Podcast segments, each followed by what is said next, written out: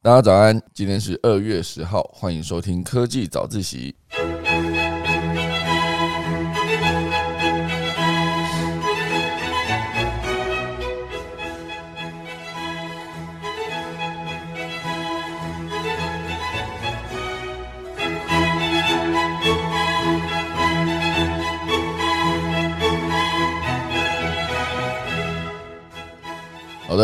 今天要跟大家分享几则消息呢。第一则消息是有提到这个十大 NFT 热议排行榜，然后这面标题上面写的说周董的那个那个熊哈，周董的熊只排第二哈。那到底谁是第一名呢？因为周董推出了这个叫做幻想熊哦，它的潮牌嘛，潮牌推出的这个 NFT 只排了第二。好，那到底谁是第一名呢？等下会来跟大家分享前十名哦，就是十大台湾热议的 NFT 排行榜。第二则呢，会跟大家聊到，就是之前不知道大家有没有听过，有个叫做 AlphaGo 哈，就是他下围棋下赢的李世石哈，就是韩国的世界围棋冠军。那现在他的兄弟哦，AlphaCode 哈，击败了近半数的工程师。但是为什么专家还是说离取代人类还是很遥远呢？然后这个 DeepMind 的新作品，等下来跟大家分享。第三则呢是 FBI 被曝用 Google 地理围栏搜查令来抓犯人哈，就是说犯罪现场附近的安卓用户的位置全部都被掌握哦，这算是一个非常聪明的一个办案方式哦，就云端在呃直接让你周围的人全部都先曝光，等下的细节来跟大家分享。好，等下钟声过后呢，就来进行今天的科技早自习喽。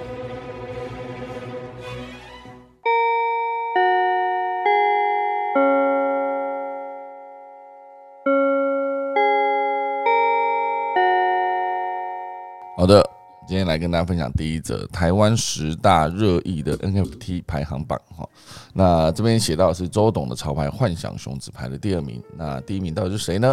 我们来跟大家分享从第十名开始哈。第十名叫做呃 Gazali Everyday 哈，他其实是一个印尼的一个大学生，他就叫做 Gazali 哈，他其实就是把自己从十八岁到二十二岁，总共是二零一七年到二零二一年的这个时间，每天坐在电脑前面拍的自拍照，来发行一系列的 NFT 哈，价格从最初的零点零零一以太币哈，就大概新台币两百块，短短几天内一度飙到零点三哈。飙到两万块台币了，涨幅高达三百倍哈。嗯，这怎么会是三百倍？两百到两万呢？不是已经？哎，他知道要写什么？好，总之他就是从那个零点零零一的以太币变成零点三哦，这是三百倍没错。好，所以特别的是呢，他会在 Twitter 上面回复每位购买 NFT 的用户。当时拍下那张自拍照的心情哦，比如说有张照片，他就回复：这晚上因为想太多而失眠，意识到隔天还要上学，就这样一张哦，很厉害啊！如果这样算的话，每一天他都拍的话，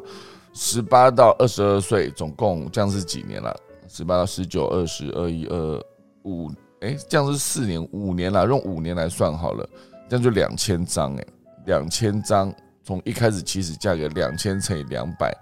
两万、二十万、四十万，起起售的时候就已经四十万台币了，很恐怖哦。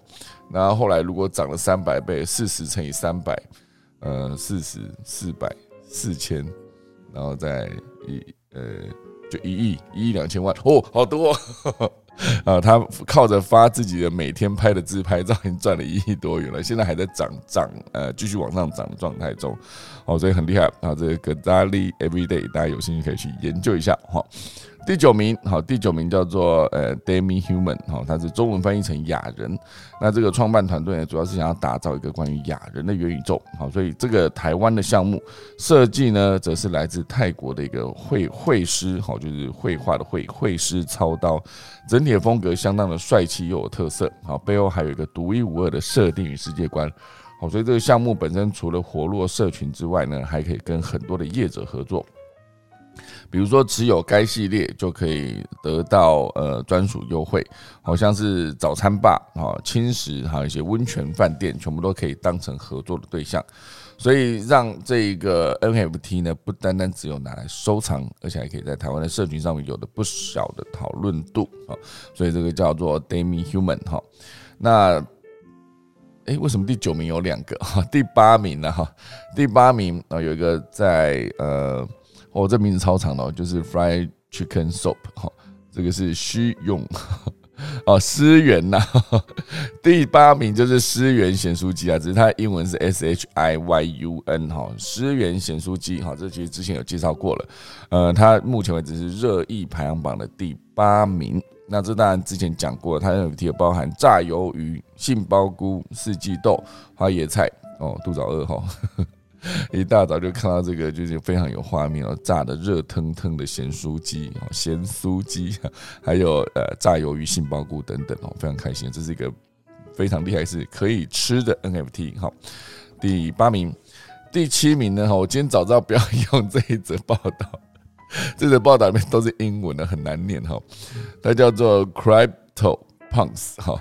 这其实是一个历史最为悠久的骨灰级 NFT 项目。它其实是在二零一七年就诞生了。那两位开发团队叫做呃。Lava Lava Labs 好去创建的，然后透过演算法随机生成总量大概一万张的二四乘二四像素的肖像主图，啊，有的戴帽子，有的抽烟，各有特色，而且它是直接存在以太坊的区块链上面，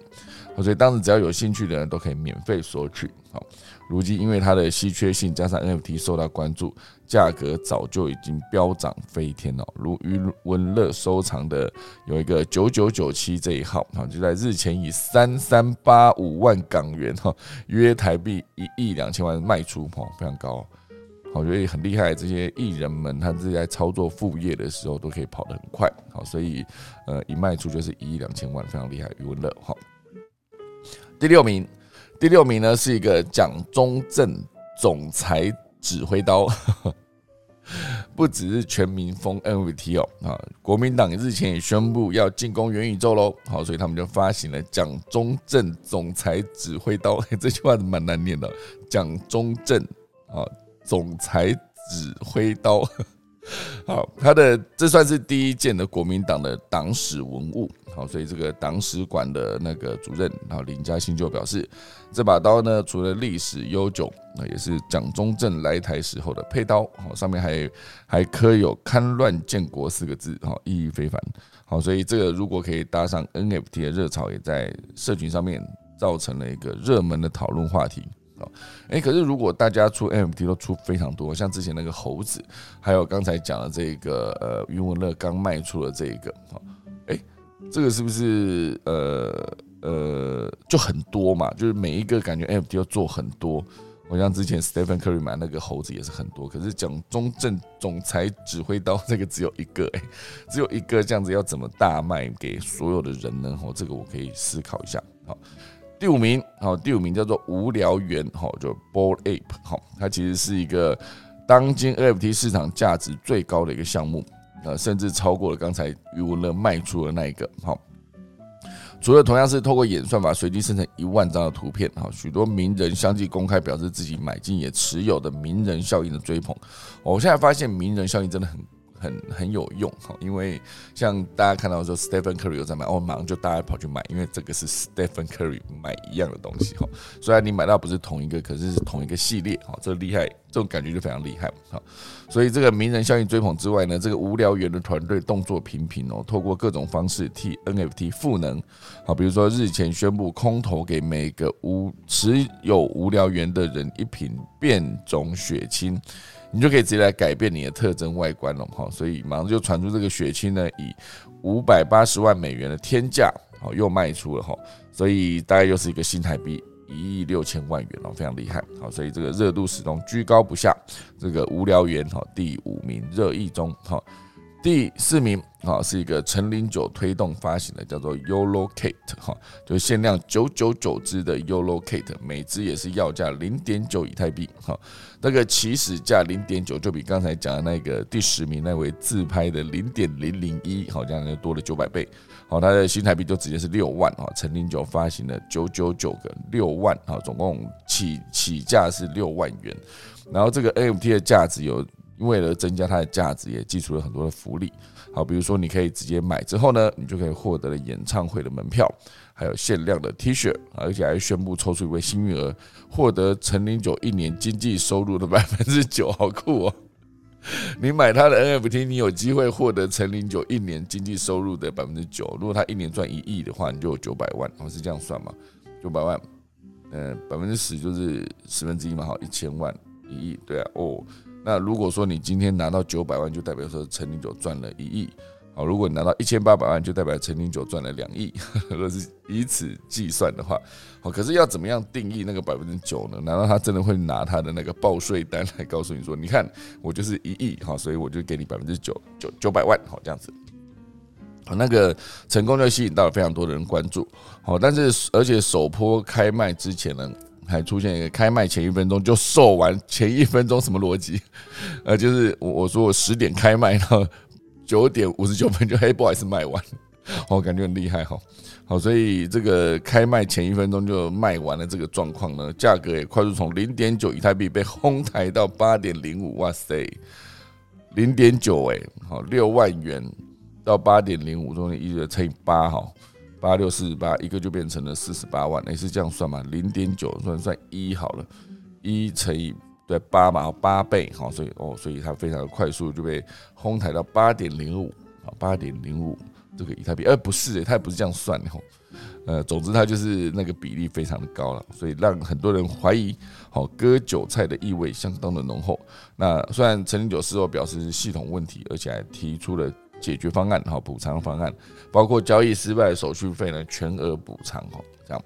好，所以这个算是跑得非常前面了。就热议中，当然陈立九推出了这个，呃，而且这个噱头真的蛮厉害的哈。呃，获得陈立九一年经济收入的百分之九哈，刚好就是跟酒有关系哈。好，这是第四名，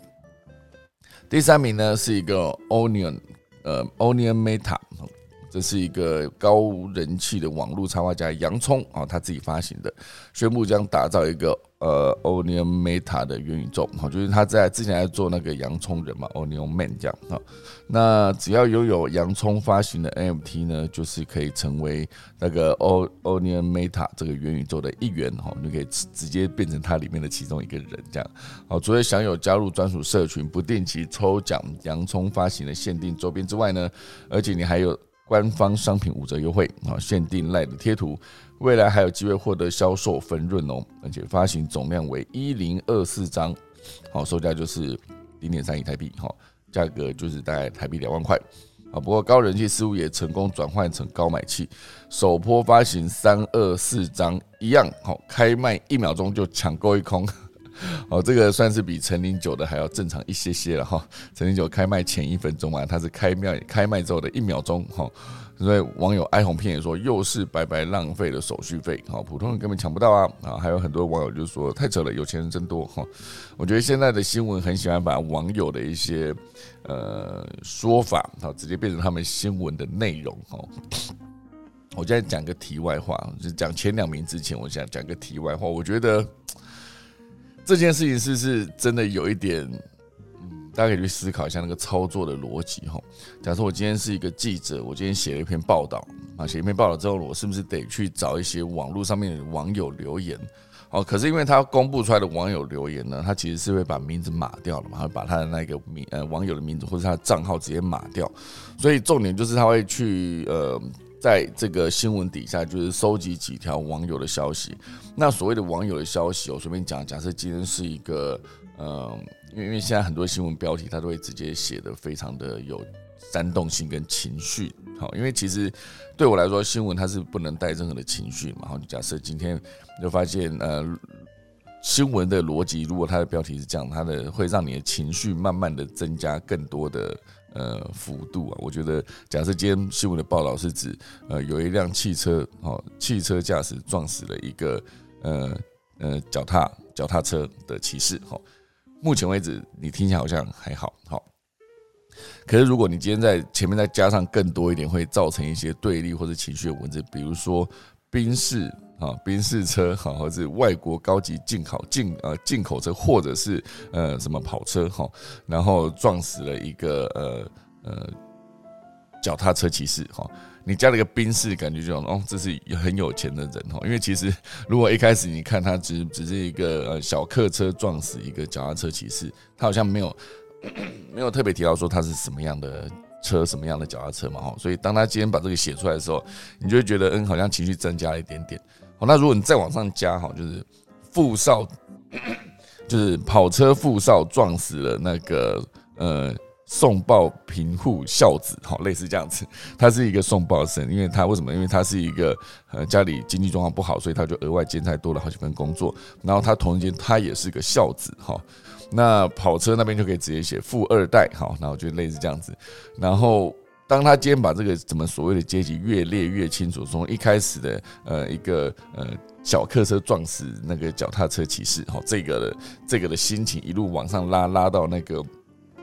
富少二代的跑车哈，然后直接撞死了送报孝送报生孝子，这样哈，你就会觉得那个情绪被拉的越来越多哈，越来越满。那那当然，所有的呃新闻报道出来的时候，它就是我不知道以前最重要的新闻报道对我来说是一个传递真实嘛，可是现在很多的新闻它就是主打一个要挑起大家的情绪，哦，唯有你被情绪被挑起之后呢，你才会更关注这个后续。这其实是我自己在做全民最大党的时候，我在录有一个单元叫做“芒果乱报”。哦那时候我们的里面的核心重点就是，我们必须把非常大量的情绪字眼加进去，然后来讽刺这一个新闻标题越下越混乱的一个状态。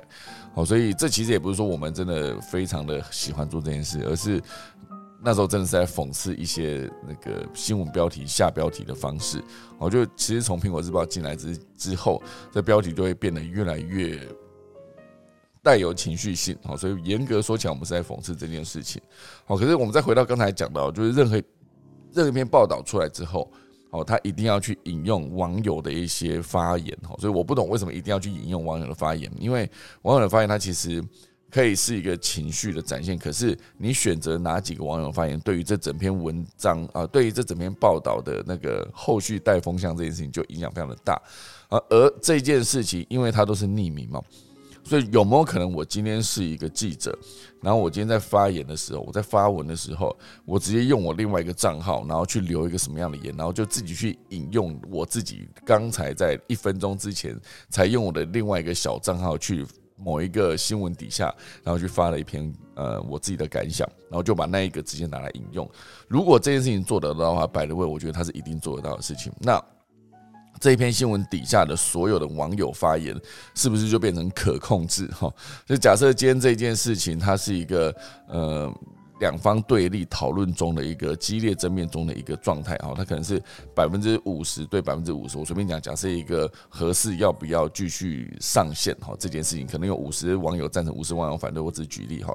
那今天如果这篇记者他是想要把这一篇文章写成是呃。大家都不赞成哈，那他就可以去用他自己的账号，然后去留几个觉得呃这个东西不应该再公开啊，不应该再重新上线的这种呃发言，就是发文。那这些所有的被他截图下来之后，他直接放在自己的报道里面，他就可以轻易的营造出百分之九十的人不愿意他重新上线，或者百分之九十人。愿意他重新上线，那剩下百分之一，因为他以截图这个逻辑来看，因为你这个新闻报道，你从上面往下看的时候，你看到底下看到所有的他列出来的网友发言，就可以大概知道说，哦，原来现在风向是这样。可是事实上，那个风向一样是非常好操作，只要他自己去用他自己的其他账号去把那个所有的那个留言留上去，对于他自己这篇报道想要营造出的风向内容有利的那种。呃，留言直接把它留在底下，他就有机会创造出一则非常，我你可以说它是非常偏颇的报道。可是当然，我觉得以新闻报道来说，它是需要有立场，没有错。可是我觉得那个立场来源以及所有的观众、乐听人，他们在看到这则新闻之后，心理的情绪反应以及他的对于这整件事情的大概轮廓的认知，就会从这边被轻易的改变哈。所以我觉得所谓的网友。在留言什么什么的时候，那件事情之前，我一直我会一直在。一直在第一时间看到的时候，我必须脑袋有一个机制去直接跟这个东西做一个抗衡，就是我不能因为里面写的所有他列出来的是什么，因为毕竟来自网友的留言，他是无法查证的，你根本不知道这是谁说的，好，所以这某种程度上，你说口碑行销其实也是这么一回事啦，好，就是当然有一些账号是很多的经营口碑行销的专家们，他们经营许久了，所以那些账号就会感觉跟一般的真人一样。好，可是这个口碑行销这件事情，现阶段现阶段看起来，确实是在网络上面有一种非常庞大的力量，哈，就是呃可以轻易的带出一些风向，以及掌握一些所有的议题的一些走向。我觉得这件事情大家可以好好思考一下，好。所以刚才我看到这个第三名啊，就我刚才前十大热议 NFT 讲到第三名的时候，因为底下他列出了网友哀鸿遍野，然后哀鸿遍野的那些内容哈，我就会直接想到我之前看所有新闻，看到网友底下有网友在。留言的那些内容的时候，你自己还是心里还会还是会先把它打一个问号，就是我无法判断这些网友他到底是真人还是假人，好，所以就是留言的风向就是看看就好，好，这是这一块要跟大家分享的。好，再回来这则新闻哈，正式进到前两名喽哈，前两名哈，第二名当然就是那个虽然并非周杰伦亲自发行，但是有他的旗下潮牌哈，就叫做呃 Fanta Bear 哈。应该这样念吧，哈，他推出了一个 NFT 哈，就是这个 NFT 呢，其实就是凭着周杰伦亚洲天王的超高名气，哈，造成了另类的带货效应，好，依然依然让限量一万个的这个呃幻想熊在上线后被秒杀，而且地板价从公开发行的零点二六以太币一路上涨到最高的七点三，哈，涨幅高达二十八倍，好，非常厉害哦。呃，不止受到全球多达三十个国家报道，包括杜拜啦、以色列啦、好摩洛哥，好成交量也一路跃升为 Open Sea 上面的第二名，好成为了另类的台湾之光。好，不过这波热潮呢，似乎没有没有维持很久。好，近日它的地板价又跌回了二点二以太币，好，加上近期的加密货币大跌，当时一窝蜂买进的持有者呢，如今恐怕都是损失惨重。好。哦，但当然，刚才列的前十名的，目前为止到了到到了第二名嘛，已经念了九个了。好，不确定到底有多少人是一路被轰台之后还有再掉下来的，因为他没有列出来到底有谁掉下来很惨哈。好，那个这个呃第一名哈就是露西派哈，就是呃本土天王吴宗宪的儿子露西派。好，那他推出了一个 NFT 哈。就是呃，原本呢，哈，露西派因为在路边呼马，然后被网友封为台湾大马教父的谢尔泉，哈，就是还发文声援，哈，哦，所以之后还无预警的在脸书发行了 NFT，在将两人在路边吸烟的图片取名为露西派，哈。发行量只有七十张，而且最初发行的初始价格是零点零零四二，哈，它大概就是新台币两百八十块。上线不到几小时，最高一度涨到零点五，所以新台币三万三千块，好，所以涨幅就是逾百倍。好，那谢和弦本人也开心分享了这件事情。好，刚才我讲的这前十大热议的 NFT 项目呢，它其实是呃由网络大数据关键引擎提供的，分析的时间范围是二零二一年的一月二十六到二零。二二年的一月二十五号，就是过去一年间的这个呃热议的 LT 项目哈，所以就是过去一年了。那以思源写入机来说，它在第八名，我觉得比当初在刚报道的时候声量是有下跌了一些，可能是一直有 有新的 MT 推陈出新吧，好。所以这个算是一个呃 k e y p o 大数据关键引擎啊，网络温度计啊提供的一个分析的报道。哦，不见得代表说是一个官方的数据啊，只是以一个热议程度来讨论。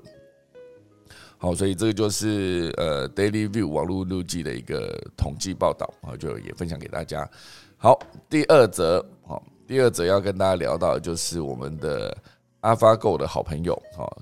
阿发扣的，名字好有趣哦阿发扣跟阿发 go 差了一点点了，感觉还蛮接近的，以阿发。Code 它在做什么呢？因为之前大家知道 DeepMind 在二零一四年左右吧，还是更早一点了，还是二零一三年那时候，他们研发出了一个那个呃下围棋的软体，也不能说是下围棋的软体啊，应该是说呃，他研发出了这一个城市哈，它是有办法训练 AI 去完成围棋的棋谱研究，然后在直接在跟真人对弈的时候，然后。竟然打败了真人哈，而且经过那一次的比赛，我记得好像那一次比赛好像也不止比一场哦，还是呃，应该说在一系列的比赛中，好有些是赢一点点，有些是赢蛮多的，有些又 有些输一点点，有些是输蛮多的，所以就是一直每一场都感觉他有在测试自己的一个机器人这样。好，所以我觉得看到机器人。好，看到机器人在移动的过程中，应该说在重新思考的过程中，我不是像至少假设我家里有一个扫地机器人，我每天就会观察它移动的路径，然后有些时候就是我不是很懂它为什么要这样子走。我的我的扫地机器人在移动的过程中，它有可能走走走走到一个我觉得它快要扫到前面，我觉得有点脏的地方的时候，诶，它就转向了。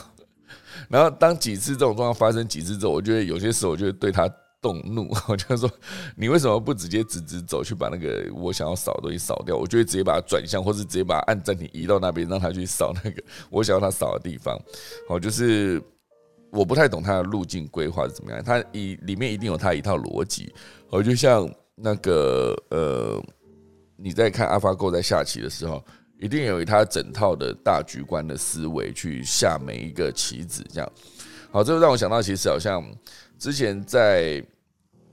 对岸哈，就是他们在测试一个在校园内的一个送货机器人，它大概就是有有个有一个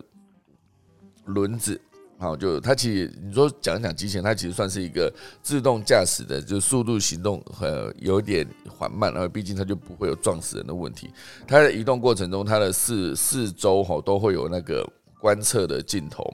哦，就是传感镜头，所以它镜头侦测到什么东西了？比如说它侦到障碍物，它就会停止前进。好，比如说它侦测到这个障碍物是可以绕行绕过去，它就会直接绕过去，然后再继续把它的要运送的货物送到它的定点。哈，所以后来就出现了一些画面，就是当这一辆小车子在移动的过程中，你可以把它想象成一个呃移动运输的小机器人。好，当它在移动的过程中，好就会有一些学生就是直接。在他的那个算是前后左右先站站了四个点这样子，然后机器人就困在那里，你懂吗？他们就去欺负这个机器人。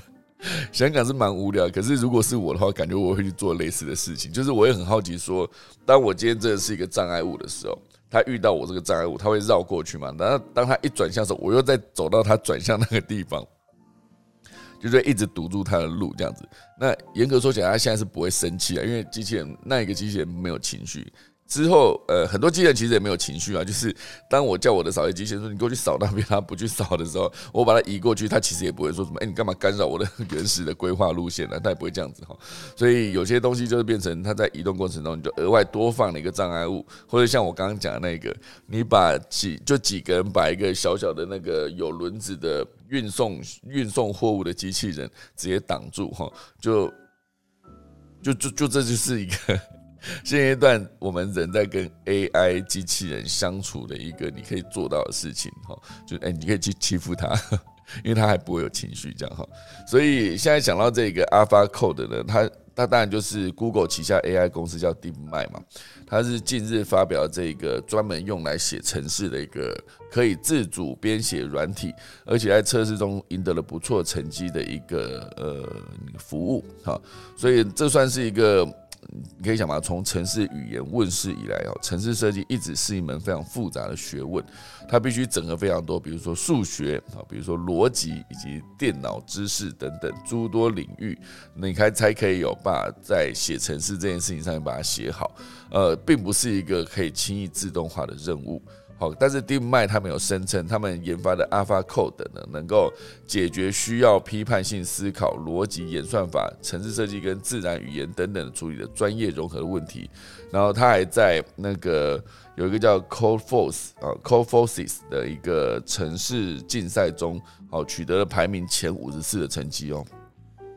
好，所以这算是一个城市竞赛，那所有参加者可以去参加嘛？假设有一百个人参加，诶，他是第五十四名哦，蛮厉害的。好，所以大家水准已经超出想象，因为毕竟写城市，我不知道现在的呃我们的那个房间的听众里面呢，有多少人是会写城市？至少我是不会啊。我是不会写城市的状态，可是我觉得会写城市是蛮酷的，因为我曾经去跟我朋友，就是看他们在写城市的过程中，就是他们需要一个什么啊，比如说他们在建制一个软体，然后这个软体里面需要一个形式力，形式力的功能就写在他的 A P P 里面，需要有一个形式力的一个框架，然后他就直接去找找到一个，诶，这个这个形式力可以用，然后他就直接打了几行代码，然后按 Enter，然后再 Refresh，我那一个页面就诶出现了一个。那个形式力的那个格子，哦，就我觉得哦，好酷哦！写程式是可以一直让东西在你的预期内长出来，这个过程好，所以就是你还可以选择它的样式啊，还是什么好，所以当它可以做到最前端、最 hardcore 的那种写程式的方法的时候，当然，因为现在很多的套版软体是可以直接做到这件事情了。比如说我们在用 iPhone 上面或者用 Mac 上面有一个功能叫做捷径哦，你可以直接设定一些情境，比如说。当我今天这只手机回到家里，连上家里的 WiFi 之后，请帮我打开门口那盏灯，好，类似这样子，你可以直接在一步骤、一步骤、一步骤把它完成，好，所以它是可以做到这件事情的。那。也不会太难，因为你不用自己去写所有的代码，然后来完成刚刚讲的。当我的手机连上 WiFi，因为手机连上家里 WiFi 的意思就是手机一直在身上嘛。如果手机可以连上家里的 WiFi，就代表说人已经回家了这个概念。或者是另外一块，就是一旦我只要这个手机只要离开家里 WiFi，就代表说我出门嘛。那我出门之后，请关闭家里所有的灯，哈，类似这样。它这就其实是一个写程式的一个逻辑，有一个先后顺序，以及如果怎么样怎么样嘛，就怎么样怎么样。怎么样啊？对，好，所以之前好像是有一个什么，呃，啊，我记得那个笑话是蛮好笑的，就好像先生叫太太去买什么，他就说：“哎，你去买西瓜哈，如果有大的话，你就买一个。”好，结果他到现场，然后他发现没有大的，所以他就不买了哈，类似这样子。好，我再举一举的烂了，我记得那个笑话是蛮好笑的，可是。那个是大家是会听得懂的，只是我现在一时间想不起来它那个细节是什么。不过至少写程式这件事情呢，对我的来说，大家理解就是这个样子。那如果有有听到刚才的那个笑话的那个呢，呃，朋友们哈，他其实你们可以分享给我一下，就是如果怎样怎样就怎样怎样怎样，他回来说怎样怎样怎样怎样怎样哈哦。哦，哎，刚才不好意思，我补充一下，刚才前一个哈，那个有一个我在讲到那个 MT 的前十名的第一名叫做露西派嘛哈，那个露西派其实是呃谢和弦推出的，不是露西派推出的，不是吴宗宪的儿子推的，是谢和弦推的。好，这感谢这 James 给我一个指正，好，谢谢谢谢。好，那现在快速的继续讲到第二则消息。好，第二则消息当然就是这个 Alpha Co 呢，它水准其实蛮超出想象的。所以，当他在呃一个全球有超过六十万名工程师使用的一个网站上面，哈，一个呃提供城市设计师线上解题的一个网站，好，所以这个网站上面有全球有超过六十名工程师定期举办比赛，那参加者会收到一系列需要靠写程式解决的问题，好，比如说怎么将道路以及建筑安置在特定的区域，建立赢得棋局的策略等等。好，参加者会有数个小时的作答时间。好，这个比赛成绩也常常是工程师求职的能力背书。好，所以你可以直接在这个网网站上面，就是刚刚讲到 Call Forces 好，你在里面去参加这个解题，然后去。呃，比如说你快速的完成，你的速度很快，或者是你的正确率非常高，或是你的达成度 bug 非常的少，这全部都可以是你专业能力的展现。哦，它的概念就有点像是我去考英语检定。好，那比如说像呃考华航、考长荣，他们的空服员呢，他们必须去得到什么多一几分？好，那多一几分就算是一个认证。好，那以这个城市来说，它就是需要去经过这个 Core Forces 这个城市网站，然后来证明说我的专业能力就是我可以快速的完成。呃，bug 相对很少的一些那个代码，好，就是城市，好，所以那个 DeepMind 呢，便利用最近举办的十场比赛来评估这个 AlphaCode 的实力，啊，并成功取得了中间以上的成绩啊，也不算中间以上了，就是差不多中间，就五十四名嘛，哈，打败了百分之五十四的人。那象征着 AI 城市设计的系统跟人类工程师相比呢，第一次达到有相当竞争力的水准，哦。这算是一个呃，连他们的 Core Forces 的呃，哎哦，连这个呃创办人他们都有出来表示哦，AlphaGo 的能耐完全超乎他的想象。他原本是相当怀疑的，即使在最简单的项目中需要运用编写演算法的的这个比赛里面，然后这个城市里面呃题目里面哈，AlphaGo 都已经达到有竞争力的水准，所以连这个创办人都说非常期待他接下来的表现哈。所以大家可以去思考一下，AI 接下来可以干嘛？因为我觉得 AI 系统虽然它是不能承担责任的，但是人工智慧要独立写程式呢，虽然它现在已经是成绩是不错了，可是你要独立完成写程式还是有一点遥远哈。而且有一个电脑科学家巴德诺指出呢，呃，这项技术呢，距离人类的城市水准还有光年般的距离，哈，差距还很大。哦，可是，在接下来假设量子运算、量子电脑持续的推出的状况下，有没有可能所有的 AI 在写程式的时候可以变得更快？那许多人之后有没有机会就是稍加训练之后就可以轻松超越呢？好，因为 AI 自动化去写程式，一直是人工智慧领域一个非常重要的项目。好，其实早在 Google 早在二零一七年呢，就发表一项研究成果，宣称好他们的 Auto ML 的系统能够比一千三百人团队更有效率的建立机器学习系统。好，所以这是 Google，当然它旗下就是在讲这件事情。所以呃，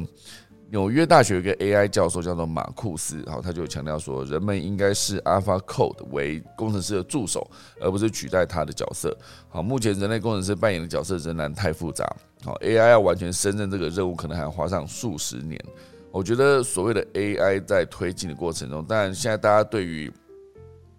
对未来的那些想象，比如说像之前讲自自动驾驶走到第五级的时候，你可以完全上车，是眼睛闭着，它都可以直接到呃你的目的地。你上车输入你的目的地的地点之后，你就可以直接睡觉。哦，你可以直接看电影啊，你可以直接。开会或者是做复杂的写程式，你可以直接在车上做报表等等，你是可以完全不用看路。那个所谓的五级自动驾驶，那当然经过几个专家的判断，它还是离人类非常的遥远，可能至少要十年了，二零三零年之后才可以直接走到五级。哦，这可能就比伊隆马斯克讲的时间还要再往后延好几年。那当然，这个 AI 它可以快速的推进，其实有的时候只要它一个爆发性的成长，好，比如说量子电脑。当然，量子电脑现阶段看起来它是没办法快速的复制，因为毕竟它需要在运算的环境是一个零下可能是一百七十几度的一个低温，类似这样子，所以它显然不可能随便装在每一个人的家里，好，因为。你不要说零下一百七十几度，你要在家里直接创造出一个零下二十度，就相对比较难的。毕竟呢，冰箱也才零度嘛，对不对？可能那个冷冻库这样负五度，好，非常冷啊。可是你可以做到这么低，而且它的那个体积也不是太小，所以这感觉是没有办法快速的做到这个程度。可是你去想想看，嗯，经过了从二零啊，应该说一九九几年那时候，那个电脑做了。呃，侏罗纪公园那台电脑，它可能是一个房间那么大哈，哎，可能也没那么大了。侏罗纪公园那个时候，在一九九几年上线的时候，他们那个电脑动画那个电脑，它的效能呢，比起现阶段我们使用的任何一台笔电都还要烂。因为毕竟经过了这么多年嘛，你说经过了二十年，你的笔电效能一定爆发式的成长，甚至随便一个手机都可以直接处理比当时那一个呃侏罗纪公园第一版那时候用的电脑的效能还要好。可是侏罗纪公园那时候做出来的成果还是相对的蛮好的，以当时那个技术来说，你做出的动电脑动画的恐龙跟真正的恐龙，它的光泽啊，它的那个条纹和它的整个皮肤的质感，其实都做得很棒。好，所以。经过了一段时间之后呢，你就会发现我们的设备的效能会比前一段时间好非常多，那它就有可能变成一个突破口。哦，所以有没有可能接下来一个爆发式的一个成长，或者某种程度的应用？哦，就像当时呃，因为 iPhone 被开发出来之后呢，多点触控以及在手机里面加入陀螺仪等等这一些，或是卫星定位等等，智慧型手机它可以直接透过在呃，App Store 里面去买你想要的城市，去套进你自己希望有这个功能的这支呃手机，有的手机就不用刻字化，它是一个模板，模板就看你想要用什么就直接去下载。这种方式去大量的推进了所有写程式的人跟需要下载程式人的距离。这全部都是一个因为一个技术哈，多点触控，所以你可以直接把手指变成一个跟手机这个装置互动的一个工具，而不是一定要用所谓的触控笔哈。所以手指可以直接在手机荧幕上面滑，那这一个技术对于人机沟通的界面来说，它就是一个推进非常跳跃式的成长的一个存在。好，所以我觉得接下来有没有可能就是有这种所谓的技术，可以直接快速的推进，不管是 AI 的运算，还是像刚刚讲的，我可以直接用 Alpha Code 去把那个电脑写完，啊，去把电脑程式写完。好，所以当 AI 一直推进他们的进度的时候，我们人对于 AI 的存在，当然你还是会第一，你会担心你的工作会不会被取代嘛？那第二，一定就是当它无法控制的时候怎么办？好，这就是大家会去思考 AI 的一个状况。那这边当然就会写说，人们应该是视这个 AlphaCode 为工程师的助手，而不是取代他们的角色。我觉得它其实有机会让你去做一些更复杂、需要更独立思考的一些工作，然后就是把这种呃知识化、你可以直接标准化的一些工作内容，直接让电脑程式去完成。好，所以这就是 AlphaCode 目前为止在推进的过程中，大家去做的后续的讨论。好，所以这就第二大段新闻呢，就分享给大家到现在这边。好。第三段，我跟大家聊到这个。我看到这个标题的时候，我也觉得非常有趣哦。FBI 在做一件事情，我不知道大家对于 FBI 这三个字有什么的呃想象的画面哈？好像每次 FBI 出来的时候，他都必须是拿着枪，然后指着对方，然后就是大喊 FBI，然后叫大家站住，不要动哈，就 freeze 这样，就是直接那个，或者是你可以直接呃上门去找人敲门的时候，门一打开，他就直接亮出一个他的。呃，执照，他的证件哈，好，FBI 感觉每一个办事员 叫办事员嘛，感觉怪怪的。FBI，呃，就是他们其实，在呃，好像一直在抓犯人呐。你可以把它想象成 FBI 常在抓犯人。那现阶段就是有被爆出来说，FBI 在抓犯人的时候，有用一个叫做。Google 的地理围栏搜搜查令去抓犯人，好的犯罪现场附近的安卓用户位置全部都会被掌握。好，这其实是要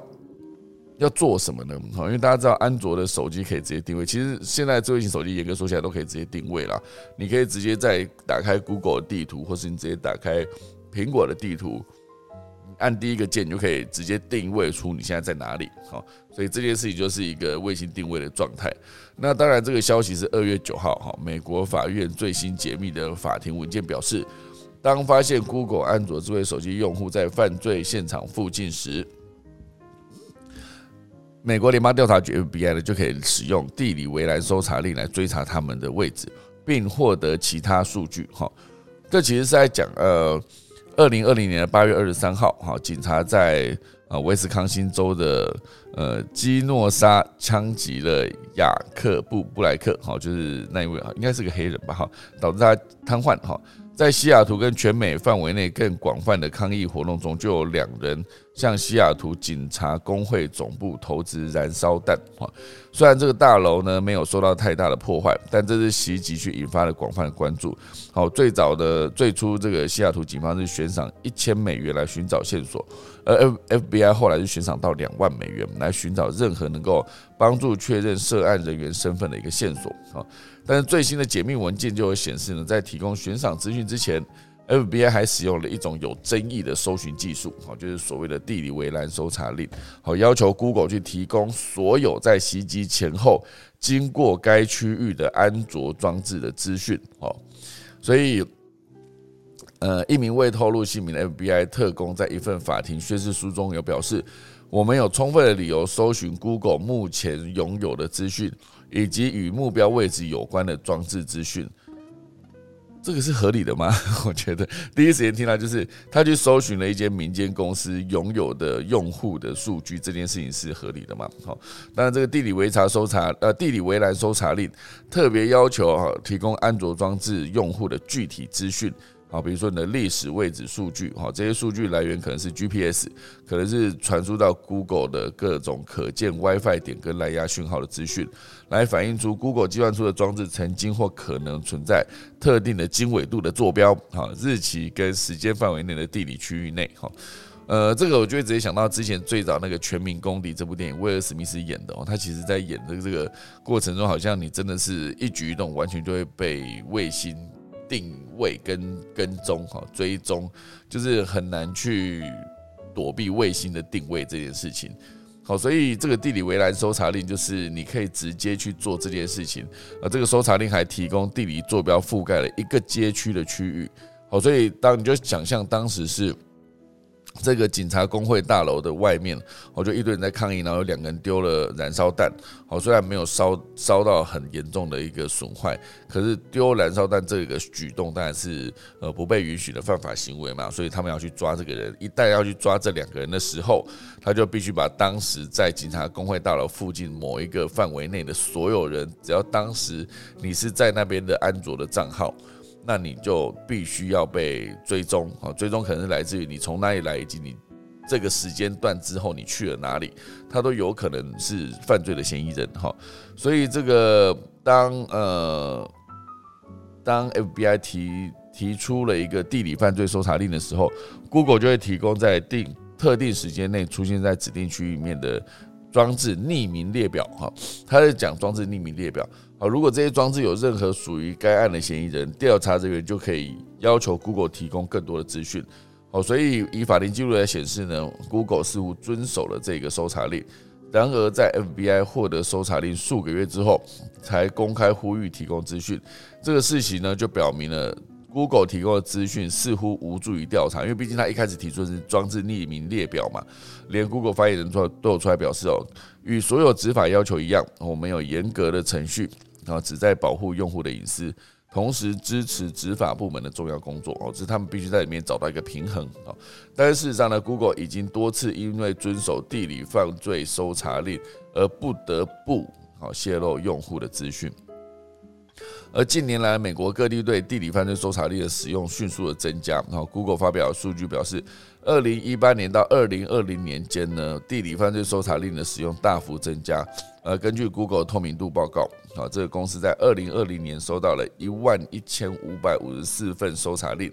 而二零一八年只有九八二份，哈，所以两年间它直接成长了将近十一倍哦，所以超过十一倍哈，所以很多的隐私专家就担心说，Google 有可能会将更多的用户数据泄露给执法部门，哦，这就是你可以去思考一下，你会不会因为这个原因而不再继续用 Google？虽然它在搜寻资讯啊、卫星定位来来确定你在地图上面的位置，以及它的 email 等等的服务，全部都让你免费使用嘛，哦。Email 当然好像接下来那个公司 公司的那个呃那个什么 Google Suite，所以那什么哎，反正总之那个公司用的那个 email，好，好像接下来是收费会变得贵还是什么？好，对，总之 Google 是一个你会使用，然后也不得不持续提供数据给他的一个存在。那当然你的数据提供出去之后，最后会会会流到哪里？被怎么应用哈，全部都是你现阶段是无法掌握的一个状态，哦，所以这就是刚刚讲的地理围栏搜查令，它可能会有有可能会泄露出你的资讯这件事情，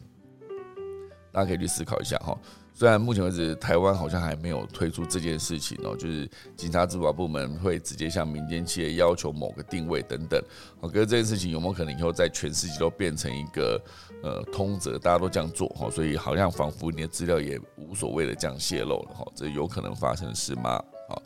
好，那今天讲完这三大段，我这边再补充一则，我觉得这个新闻看到也是蛮有趣的，也不是有趣啊，就是它的标题是这样子的，好，白宫。惊曝哈，就是呃很惊吓的曝光了一个消息，就是呃 IC 的库存只剩下五天哈，警告先进晶片全向台湾买哈，所以全球制造商的晶片库存只剩下五天哦，部分美国企业可能被迫关闭或或是让员工放无薪无薪假啊，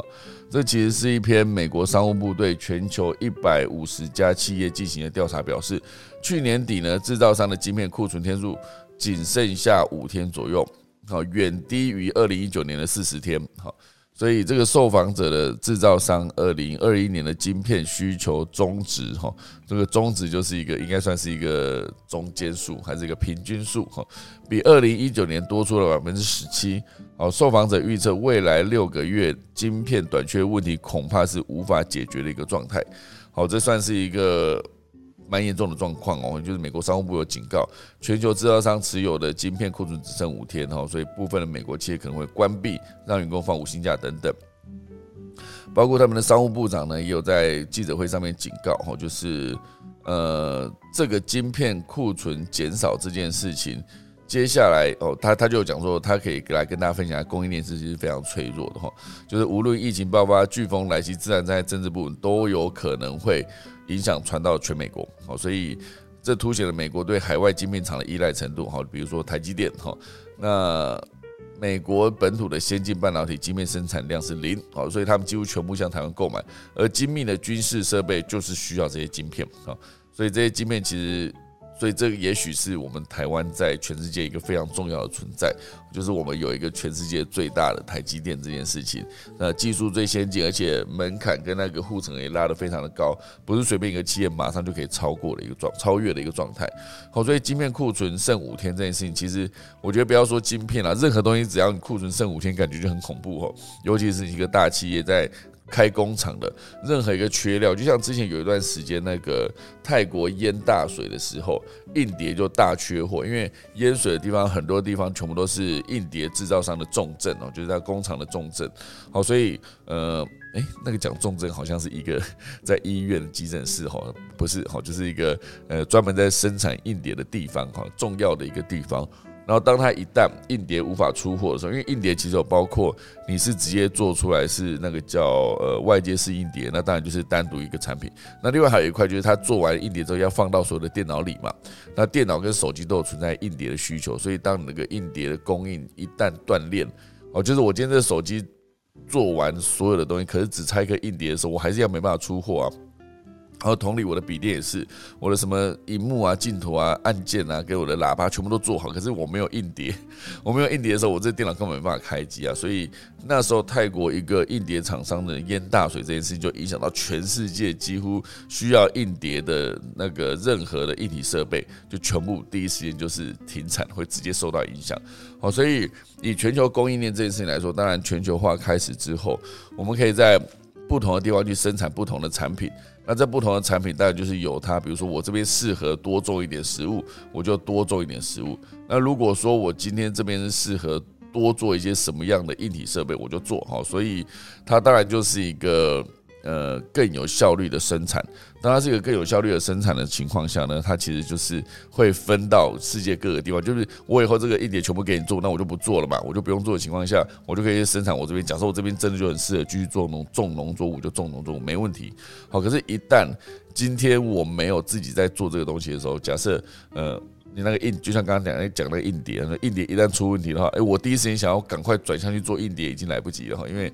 毕竟它需要时间，盖厂需要时间，生产生产之后也不是说马上就可以做出一个良率极高的类似这样子的产品，好，所以我觉得当全球化大家在分工的时候，就很有可能出现任何一个产业的供应链断裂这件事情，一旦断裂了，它其实就是一个非常严重的后果。好，所以我觉得讲到这个 IC 设计晶片缺五天，可是那个这个新闻相对是呃有一小段时间，可能是十天前的新闻，可是就不确定经过了这么多天之后，它是不是库存已经没有了哈？因为毕竟不像是二零一九年的库存是四十天嘛，像他那时候二呃一月底讲的时候是剩五天哈，这现在已经二月十号了，很好奇他到底后续怎么样？哈，这到时候可以再查查看。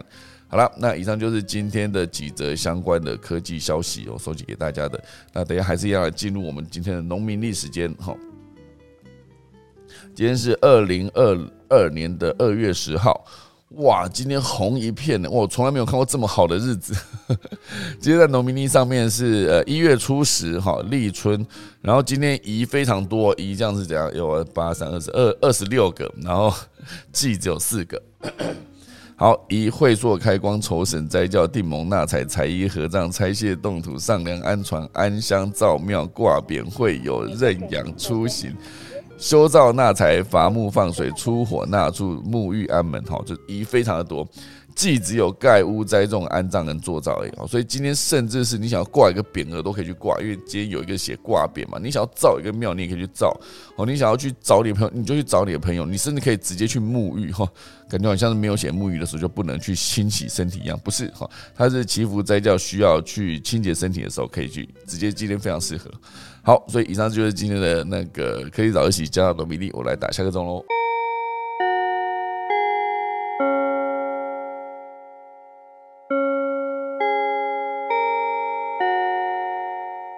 现在就来请我们的何明老师，好不好？老师早安，下午早，大家早，早早早。刚刚在讲讲这个 NFT 嘛，那接下来讲那个 Alpha Code。嗯嗯，我我看到 Alpha Code 是这样子，因为当然这都是在解一些题目嘛，参加那个竞赛。嗯，可是我比较注意到是他，就定脉事实上是声称这个 Alpha Code 可以解决需要批判性思考。逻辑演算法城市设计跟自然语言嘛。后面这几个演算法、城市设计跟自然语言，事实上都跟就是城市设计比较相关嘛。可是那个批判性思考是我觉得比较，我觉得大家比较可以去看待这件事情啊，因为批判性思考本身来讲，嗯，他就已经要去处理到呃对一个呃资讯的解读啊分析，那接下来你要去做评估推理跟解释，甚至如果可以做的话，要做自我修正。我觉得这一个整个呃做这种从解读到分析推理，然后可以自我修正。如果真正可以做这个事，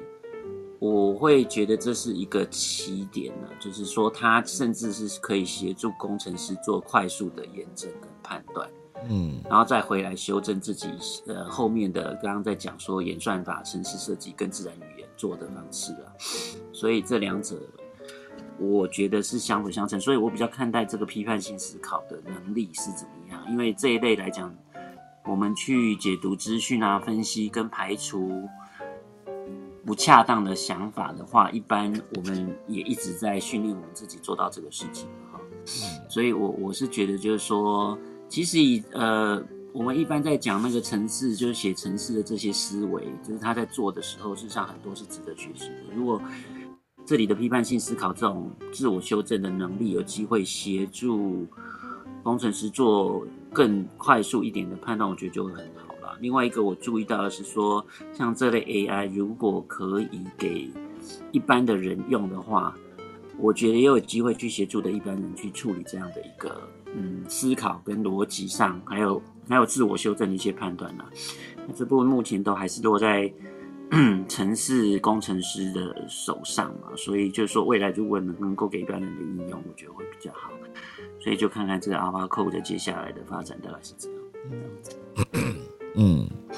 咦，秀导听得到吗？有有有，我听到，我刚有在回复。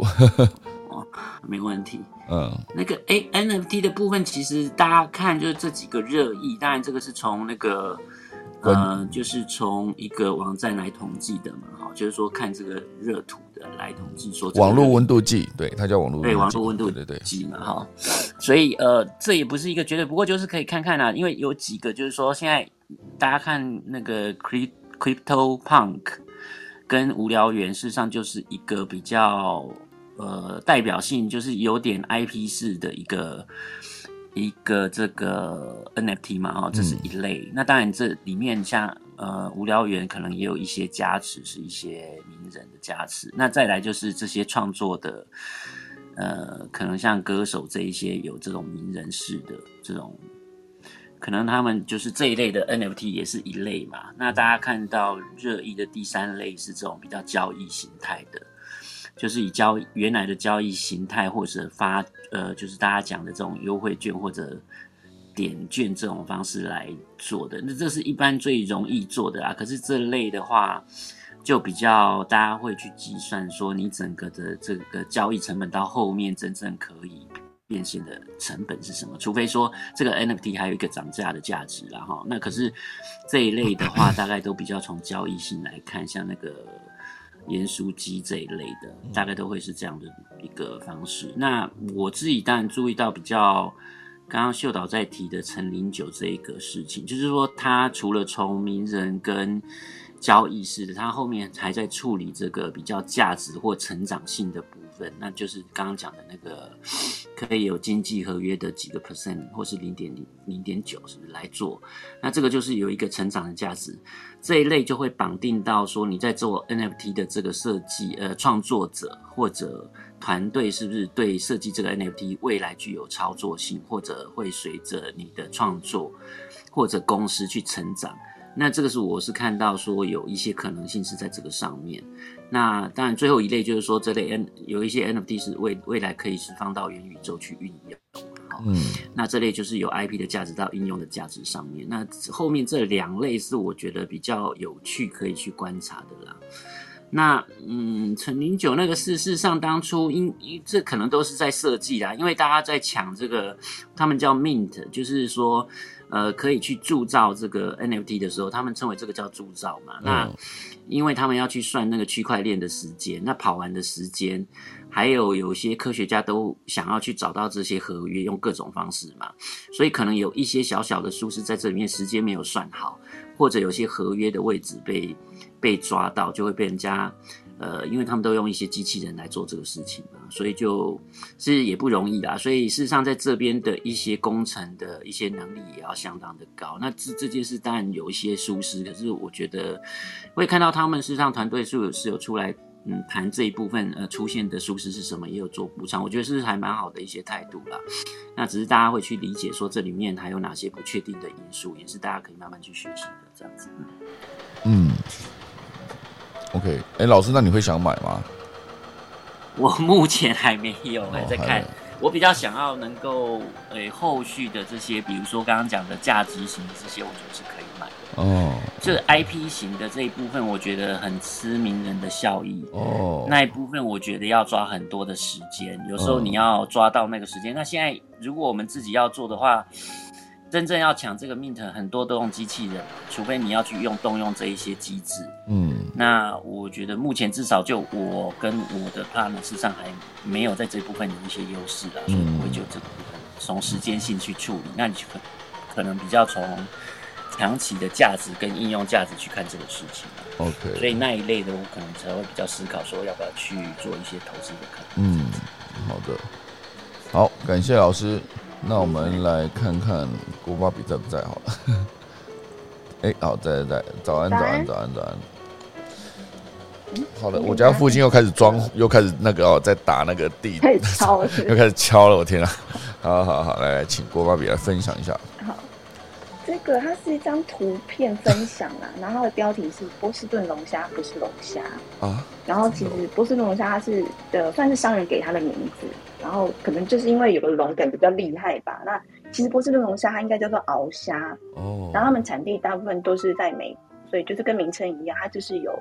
巨大的双鳌这样子。它的学名应该叫做美洲鳌龙虾。然后真正的龙虾它就是没有一对一对鳌，但是它。会有就是比较粗跟长的触角，然后它而且它的长度它大概可以跟我们前手臂一样长，然后因为它的表面有棘刺，所以也被叫棘龙虾。然后它们通常比较喜欢生活在就是比较温暖的海域的岩石或珊瑚礁缝隙当中，尤其是在澳洲、亚洲附近的海域，而且它们的体色会随着年龄跟栖息环境不同有变化，然后栖息在。呃，沙质或者是说潜水中的体色，它会比较浅；然后深水区域的龙虾体色就会比较深。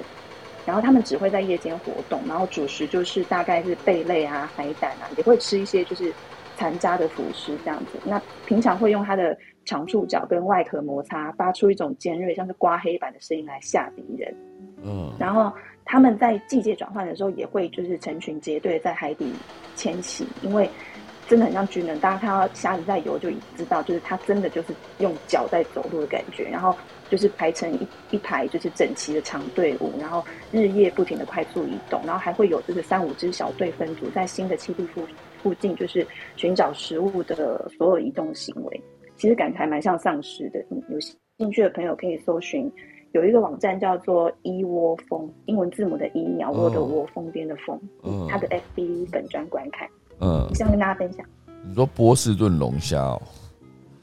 对啊，它不是龙虾，它其实应该叫鳌虾。鳌虾，而且它们价格差很多。哦，哎，波士顿龙虾是不是比较干一点？我不知道会吗？比较干一点，肉质比较，其实好像没有那么好吃的样子。好像，呃，对，好像没有那么。紧实之类，可能还是要看它的大小吧。因为一般龙虾它就是长到二十五公分到有有些比较巨型就是三十五公分。嗯。然后波士顿龙虾它就是那个那对螯就是非常大，所以感觉好像有个附加价值，因为它的螯的肉还蛮多的。嗯。可是它的价格几乎是就是小龙虾一倍。哦，真的。小龙虾对一半，对对对对。哦，一半，OK。嗯嗯，对，而且它感觉好像很多的牛排店都会直接卖这个东西。波士顿龙虾，他会卖波士顿龙虾这样。听起来就是 CP 值很高，有个龙虾，但是其实它就是算鳌虾。像中国大陆，它也有一种，他们很喜欢吃那种小龙虾，他们叫小龙虾。嗯，那个其实也是鳌虾，就是它是有鳌的。嗯，然后那一种东西就是它的价格就会比较便宜。那真正的龙虾就不会，就是我们有时候去那种喜宴会馆，就是吃到桌上会留那颗头的，你就不会看到波士顿龙虾会被留那颗头，因为它的头就不是很体面。嗯，真的哎，有差。好的，就是简单说，就是大的鳌虾就是波士顿龙虾，小的鳌虾就是小龙虾，是这样子讲完的，它都不是龙虾就对了。没错，他们都叫鳌虾。好的，感谢你的提供了，好不好？每次到他隔壁在敲敲打打的时候，我觉得对大家来说也都是个干扰，所以今天我们节目就先进行到这边好了。今天就谢谢大家的参与啦，好不好？我们明天二月十一号早上依然会有科技早自习第一百五十五集的播出，我等下就来打个下课钟喽。